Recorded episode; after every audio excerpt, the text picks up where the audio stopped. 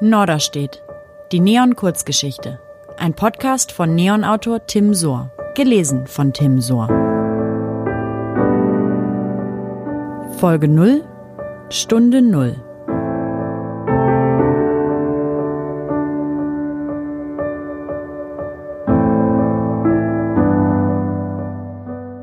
Alles begann mit einem Knall. Die Erschütterung ließ den Duschvorhang vibrieren. Max hatte offenbar mit voller Wucht die Wohnzimmertür zugeschlagen.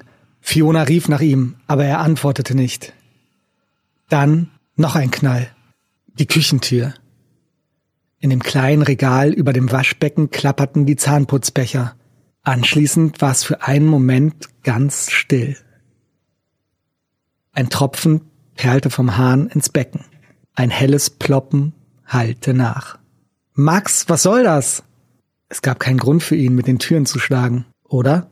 Max antwortete nicht. Fiona rutschte unruhig auf der Klobrille herum. Max, was ist los?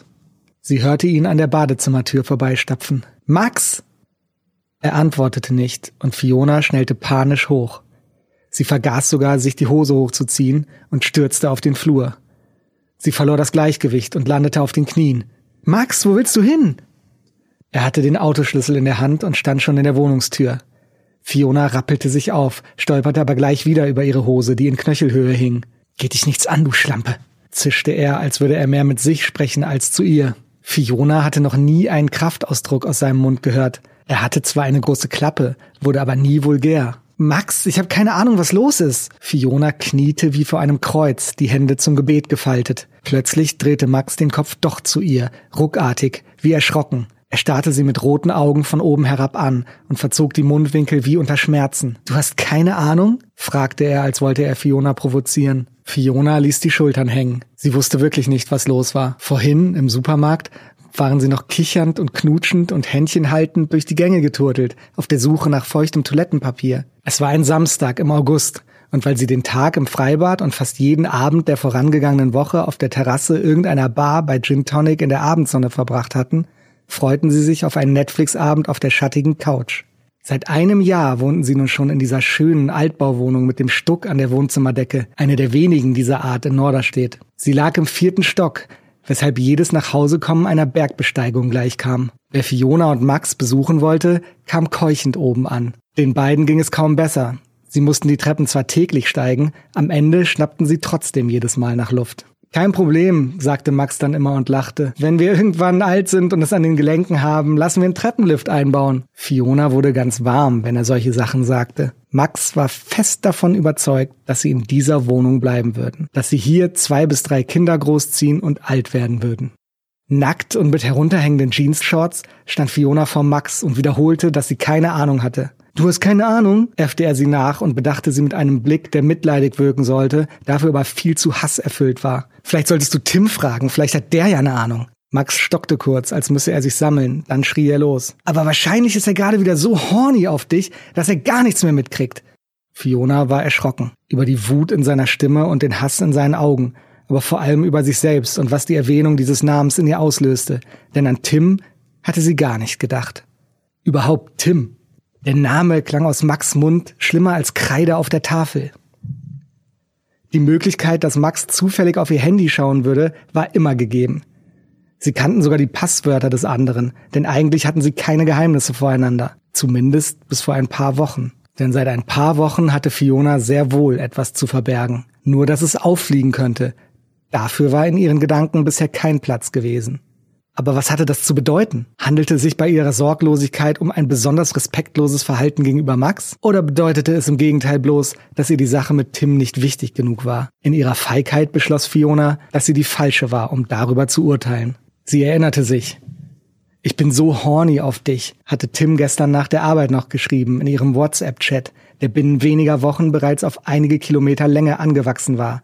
Einige Kilometer voller Sehnsuchtsbekundungen und Dirty Talk. Das So hatte Tim mit ungefähr 20 O's geschrieben. Max stand immer noch in der Tür und starrte auf Fionas Gesicht, als suchte er dort nach Unregelmäßigkeiten. Sein Blick war betäubt und gleichzeitig spiegelten sich in ihm hunderte von Fragen, die er sich stellte oder ihr stellen wollte. Seine Augen verrieten, dass er nicht wusste, mit welcher Frage er beginnen sollte. Wo willst du denn hin? fragte stattdessen Fiona und ihre Stimme überschlug sich. Bitte, bleib hier, bitte! Sie stand vorsichtig auf, ohne sich die Hose hochzuziehen. Max musterte ihre nackten Beine und machte dabei ein Gesicht, als würde er ein ekliges YouTube-Video ansehen. Zu ihrer eigenen Überraschung fiel Fiona tatsächlich nichts Besseres ein als der Satz, es ist nicht so, wie du denkst. Sie sagte diese Worte wirklich, als wäre das Leben eine ZDF-Vorabendserie. Es ist nicht so, wie du denkst. Dabei wusste sie gar nicht, was Max dachte. Er lachte laut auf, dann schüttelte er den Kopf und sagte mit einer Stimme, die so betont souverän klang wie die eines Nachrichtensprechers, weißt du was? Es geht dich nichts mehr an, wo ich hingehe. Warum gehst du nicht zu deinem Tim und fixt ihn in den Wahnsinn? Er ist doch so horny auf dich. Max, Fiona streckte die Hand nach ihm aus, als hingen sie gemeinsam in der Gletscherspalte, aber er drückte sie weg wie einen aufdringlichen Flirt im Club. Fass mich nicht an. Fass mich nie wieder an. Was bist du nur für ein Mensch? Ich kenn dich überhaupt nicht mehr. Er schlug die Tür hinter sich zu und war weg. Fiona hatte ihn noch nie so gesehen. Sie war schockiert über seine Wut. Gleichzeitig schämte sie sich dafür, dass sie diese Wut nicht wirklich ernst nahm, weil sie sich nicht vorstellen konnte, ihn tatsächlich zu verlieren, ganz egal, wie groß der Hass in seinen Augen gerade war. Sie wusste, dass sie ihm alles erklären konnte, dass sie ihm zumindest die Situation so darlegen konnte, dass er ihr verzeihen würde, weil es in Wirklichkeit alles halb so wild war, weil es nicht so war, wie er dachte, und weil sie ihn doch immer noch liebte. Sie war überzeugt, dass sie ihn wieder von sich überzeugen würde. Dabei hätte sie sich lieber fragen sollen, ob sie ihn überhaupt noch überzeugen wollte. Als Max weg war, überkam Fiona die Panik. Endlich zog sie die Shorts wieder über die Hüfte. Erst jetzt stellte sie fest, wie verbraucht sich der Jeansstoff auf ihrer Haut anfühlte, verbraucht von der Hitze des Tages, aber störte sie nicht. Ihr war plötzlich alles egal, solange sie Max nur die Situation erklären konnte. Wobei, was gab es schon groß zu erklären? Beziehungsweise und vor allem, wie wollte sie sich rechtfertigen? Die Beweislage war eindeutig. Max hatte den WhatsApp-Chat gelesen, in dem sie mit Tim seit Wochen so hemmungslos sextete, dass ihr manchmal ganz schwindelig wurde. Was sie selbst erstaunte, war die Tatsache, dass sie sich in der gesamten Zeit gegenüber Max nichts hatte anmerken lassen. Sie hatte kein schlechtes Gewissen. Warum auch immer, aber sie konnte das strikt trennen. Auf der einen Seite ihre glückliche, vertraute und im besten Sinne gemütliche Beziehung mit Max. Seit nunmehr drei Jahren hatten sie es ohne Krisen, sogar ohne nennenswerten Streit miteinander hinbekommen. Auf der anderen Seite Tim. Tim war erst seit ein paar Monaten ihr Kollege in dem griechischen Restaurant, wo sie nebenbei kellnerte. Schon bei der ersten Begegnung hatten sie es kaum fertiggebracht, den Smalltalk in der Küche nach einer gefühlten Stunde auch mal wieder zu beenden. Fiona war von Anfang an fasziniert von Tim, wie er sie anguckte und was er von der Welt zu erzählen wusste, und zu ihrem großen Erstaunen ging es ihm genauso. Im Gegensatz zu Max konnte sie mit ihm sogar über Literatur reden und beinahe hätte sie ihm von ihren schriftstellerischen Ambitionen erzählt. Trotzdem hatte sie ihn zunächst nur für einen coolen Typen gehalten, vielleicht insgeheim ein bisschen für ihn geschwärmt, darüber hinaus aber keinen weiteren Gedanken an ihn verschwendet. Schließlich war sie glücklich in ihrer Beziehung mit Max, sie hatte sich mit ihm immer wohl gefühlt. Sie konnten vielleicht nicht zusammen über Bücher reden, aber an keinem Ort der Welt fühlte sie sich so sicher wie an seiner Schulter. Fiona und Max waren auf einer Wellenlänge und auch wenn sie nicht mehr ganz so wild aufeinander waren wie am Anfang, mangelte es zwischen ihnen immer noch nicht an der nötigen Leidenschaft. Kurz, sie hatte keinen Grund zu zweifeln. Sie war nicht unzufrieden und sie war auch nicht auf der Suche nach Bestätigung durch andere Männer. Das hatte sie noch nie nötig. Doch dann ließ Tim sie plötzlich wissen, was er für sie fühlte. Aus zufälligen Smalltalks waren schnell gemeinsame Raucherpausen geworden. Aus gemeinsamen Raucherpausen das eine oder andere Feierabendbier. Ich gehe noch was trinken mit den Kollegen, schrieb Fiona ihrem Freund dann bei WhatsApp und fühlte sich dabei nicht wie eine Lügnerin. Irgendwann häuften sich die Momente, in denen Fiona und Tim kurz davor waren, sich zu küssen. Die Luft zwischen beiden war zum Schneiden heiß und sie wurden regelrecht süchtig nach diesen kleinen Momenten zu zweit. Es fiel Fiona immer schwerer, sich zusammenzureißen. Immer häufiger riss sie ihm in Gedanken einfach die Kleider vom Leib. Aber es kam nicht zum Kuss zwischen ihnen, geschweige denn zu mehr, weil Fiona sich stets in letzter Sekunde bremsen konnte, während Tim längst zu allem bereit war. Vielleicht war das ein Grund, warum sich ihr schlechtes Gewissen gegenüber Max zunächst in Grenzen hielt. Denn auch wenn der Flirt zwischen Tim und ihr immer expliziter wurde, fühlte sich für Fiona nicht wie Betrug an. Hätte sie irgendjemand gefragt, hätte sie ehrlicherweise kaum abstreiten können, dass sie hoffnungslos verknallt war in Tim. Aber es fragte niemand, auch wenn die Kollegen im Restaurant natürlich längst begonnen hatten zu tuscheln, da die beiden Turteltauben in jeder freien Minute nur noch gemeinsam gesehen wurden. Seltsam beruhigend wirkte auf Fiona außerdem, dass Tim ebenfalls in einer Beziehung war. Er war zwar nicht mehr glücklich mit seiner Freundin und dachte im Gegensatz zu Fiona offen über eine Trennung nach, außerdem gab er beim Flirten deutlich mehr Gas als Fiona, aber sie bildete sich ein, dass er keine Ansprüche an sie stellen konnte, solange er noch mit seiner Freundin zusammen war. Mit dieser Gewissheit konnte Fiona die Momente mit ihm weiter unbeschwert genießen, dachte sie zumindest. Wie falsch sie damit lag, machte Tim ihr eines Abends mit einer WhatsApp-Nachricht deutlich. Ich will mit dir schlafen, verstehst du? Ich will das so sehr. Ich will dich so sehr, Fiona. Fiona stand der Mund offen, als sie diese Zeilen las. Zum ersten Mal wurde ihr bewusst, dass es sich hier nicht bloß um ein Spiel handelte. Es turnte sie nur noch mehr an. Sie konnte nicht mehr verdrängen, dass längst eine Menge auf dem Spiel stand, aber für sie war ausgeschlossen, den Flirt mit Tim zu beenden. Im Gegenteil, sie konnte kaum erwarten, wie es weitergehen würde, wie er um ihre Gunst kämpfen würde. So beschämend es klingt, aber in dieser Phase dachte sie überhaupt nicht an Max. Die Sache mit Tim war wie eine Reise in eine andere Welt, und es fühlte sich deshalb auch nicht an, als würde sie fremdgehen. Körperlich entsprach das ohnehin den Tatsachen. Wie gesagt, nicht mal ein Kuss. Aber in ihrem Kopf hätte der Betrug an Max trotzdem nicht größer ausfallen können. Umso entschlossener war sie nun, da dieser Betrug aufgeflogen war, dem Spuk ein Ende zu setzen. Fiona wusste genau, wo Max hingefahren war. In so einer Situation gab es für ihn nur eine Ansprechpartnerin. Sie durfte jetzt keine Zeit verlieren. Schließlich war es sein Recht, so schnell wie möglich ihre Version der Geschichte zu hören. Außerdem konnte sie den Gedanken nicht ertragen, dass er sich wegen ihr schlecht fühlte. Es gab keine Zeit zu verlieren. Ihr Herz pochte im Hals, als sie die Wohnungstür hinter sich schloss. Wie oft würde sie diese Tür wohl noch hinter sich schließen? Sofort verbot sie sich derartige Gedanken. Auf dem Weg nach unten nahm sie jeweils drei Stufen auf einmal. Fiona stürzte auf die Straße. Es war heiß und hell und die Häuser leuchteten in einem bestochen scharfen Weiß, wie es in der Hamburger Vorstadt nur an wenigen Sommertagen im Jahr zu sehen ist. Sie kniff die Augen zusammen und versuchte sich zu erinnern, wo sie geparkt hatte, während sie ins Licht blickte. Ihr kam es vor, als hätte sie auf einmal ihr ganzes Leben vergessen, als könne sie sich an absolut nichts mehr erinnern.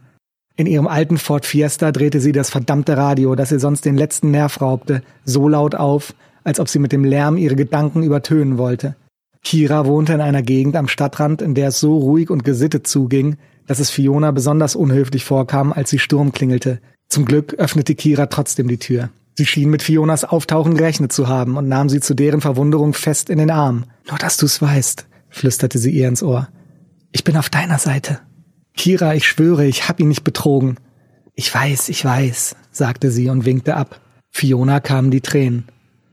Das hatte sie unbedingt vermeiden wollen. Vielleicht lag es an dem verständnisvollen Gesicht, das Kira machte. Sie war seit dem Sandkasten mit Max befreundet und Fiona konnte nicht anders, als sie deshalb als Konkurrentin zu sehen. Zwischen uns ist nie was gelaufen, hatte Max auf Nachfrage immer wieder glaubhaft betont, aber Fiona konnte sich das nicht vorstellen. Gegenüber Kira hatte sie sich deshalb immer cool und distanziert gegeben. Jetzt stand sie vor ihr und heulte. Ich würde Max niemals wehtun. Kira nahm Fionas Gesicht in beide Hände und lächelte sie an. Ich weiß, Max ist auf dem Balkon. Er wartet schon auf dich. Max würdigte Fiona zunächst keines Blickes, sondern starrte auf das halbvolle Bierglas, das vor ihm auf dem Tisch stand während er tief an seiner Zigarette zog. Ich hab keine Ahnung, was du hier willst, murmelte er, als sie sich zu ihm setzte.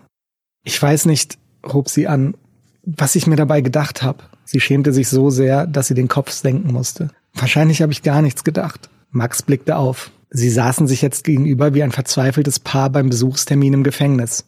Die Frage war bloß, wer von beiden der Inhaftierte war. Wie Max so vor ihr kauerte, mit roten, toten Augen und Tränenspuren auf der Wange, wurde Fiona auf einmal bewusst, welchen wunderbaren Menschen sie so schwer verletzt hatte. Max war ihr bester Freund und der loyalste Partner, den sie sich vorstellen konnte. Er liebte sie mit einer Bedingungslosigkeit, die für ihn so selbstverständlich schien, dass Fiona sie womöglich genau deshalb nicht immer ausreichend zu schätzen wusste.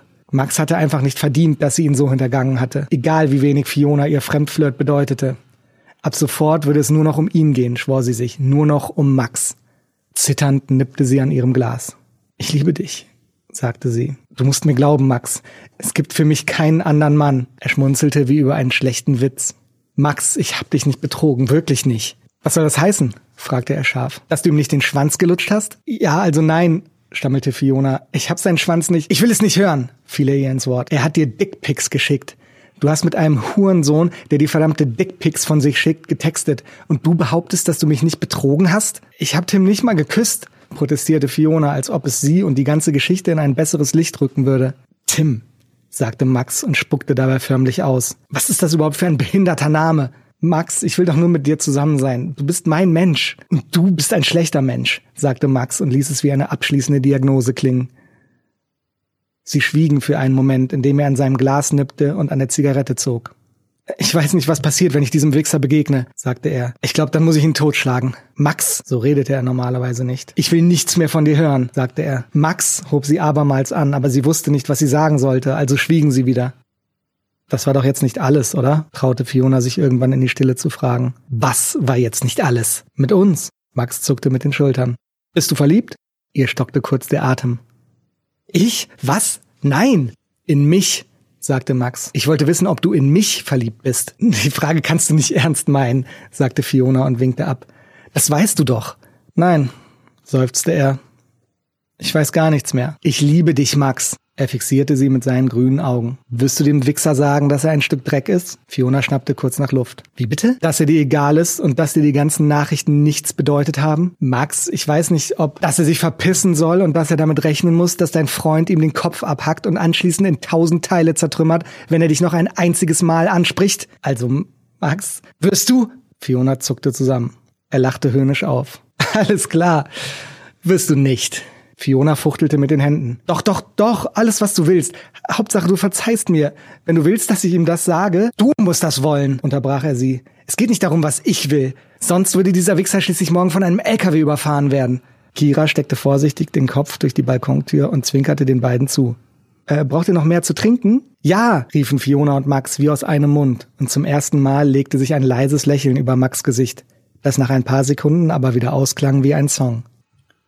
Fiona suchte Tim am nächsten Tag in seinem Büro über dem Restaurant auf, das in den Wochen zuvor eine Art Wallfahrtsort für sie geworden war. Sie war geradezu süchtig geworden, ihn hier zu besuchen, um mit ihm zu schnacken, zu flirten, diese Blicke auszutauschen, die alles versprachen und diese Anziehung zu genießen, die sie ganz offensichtlich auf ihn ausübte. Aber damit würde jetzt Schluss sein. Sie musste jeglichen Kontakt zu ihm unterbinden. Am Vortag hatte sie ihm nur kurz bei WhatsApp geschrieben, dass Max ihren Chat gelesen hatte und sie ab sofort nicht mehr schreiben konnte. Anschließend hatte sie den Verlauf gelöscht. Sie war überzeugt, die richtige Entscheidung zu treffen, aber sie fühlte sich verpflichtet, ihm diese Entscheidung auch persönlich mitzuteilen. Als sie Tims Büro betrat, fiel er ihr um den Hals, als wollte er sie trösten. Sie erwiderte die Umarmung nicht und drückte ihn sanft weg. Er nahm sie scharf ins Visier. Wie geht's dir? Ich konnte die ganze Nacht nicht schlafen wegen deiner Nachricht. Tim, ich mein's ernst. Wir müssen damit aufhören. Er kratzte sich am Kopf, die Hand in seinen kurzen braunen Haaren, wie er es immer tat, wenn er aufgeregt war, als wollte er sich ein paar Korkenzieherlocken flechten. Glaubst du, das geht so einfach? fragte er. Dass wir einfach so aufhören? Fiona zuckte mit den Schultern. Es muss gehen. Du könntest doch auch nicht einfach aufhören, an deinem Roman zu schreiben, sagte er. Das ist was anderes, sagte sie und schüttelte den Kopf. Für mich nicht. Tim, Hör bitte auf. Er atmete tief durch. Fiona, du weißt, was ich für dich empfinde. Sie nickte. Er verengte seine großen blauen Augen zu kleinen Schlitzen. Ich dachte, du fühlst ähnlich für mich.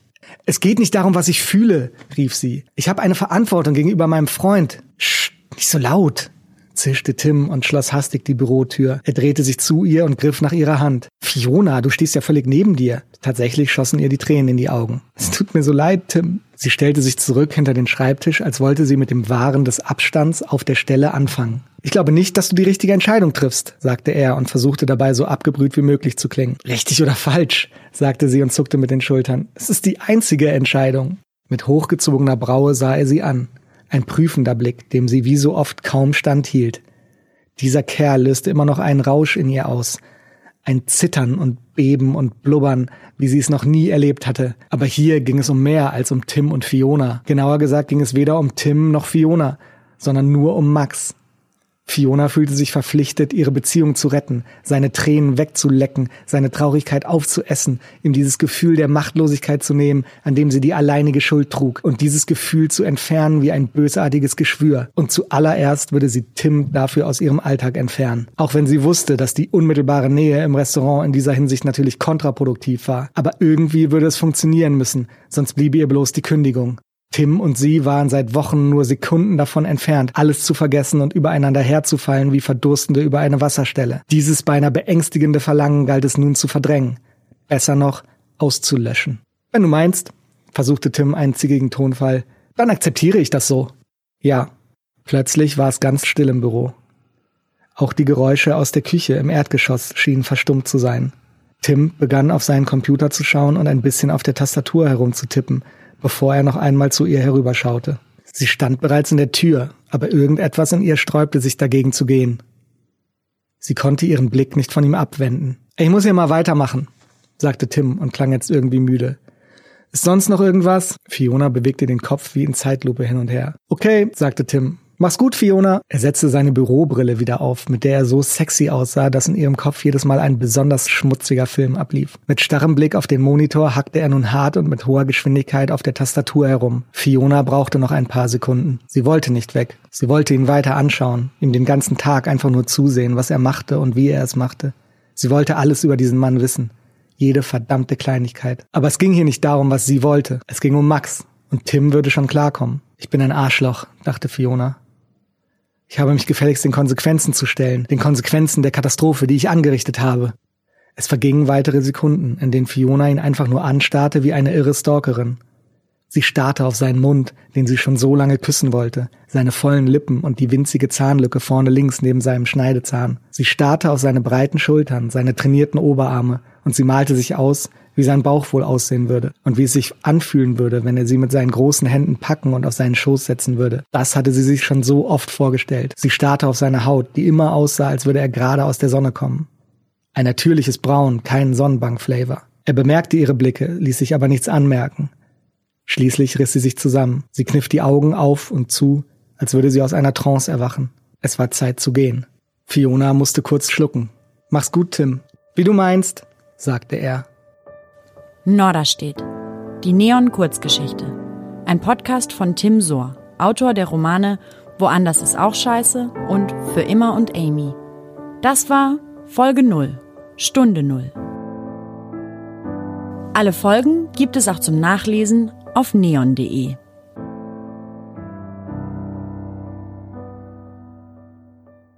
Diese Folge wurde präsentiert von dem Fiction-Podcast Rabbits in Rabbits, dein Spiel, dein Risiko, macht sich Carly Parker auf die Suche nach ihrer vermissten Freundin Yumiko und stößt dabei auf ein altes Spiel namens Rabbits. Sie ahnt schnell, dass hier weit mehr läuft und dass der Schlüssel zur Lösung mit dem Überleben der Menschheit zusammenhängen könnte.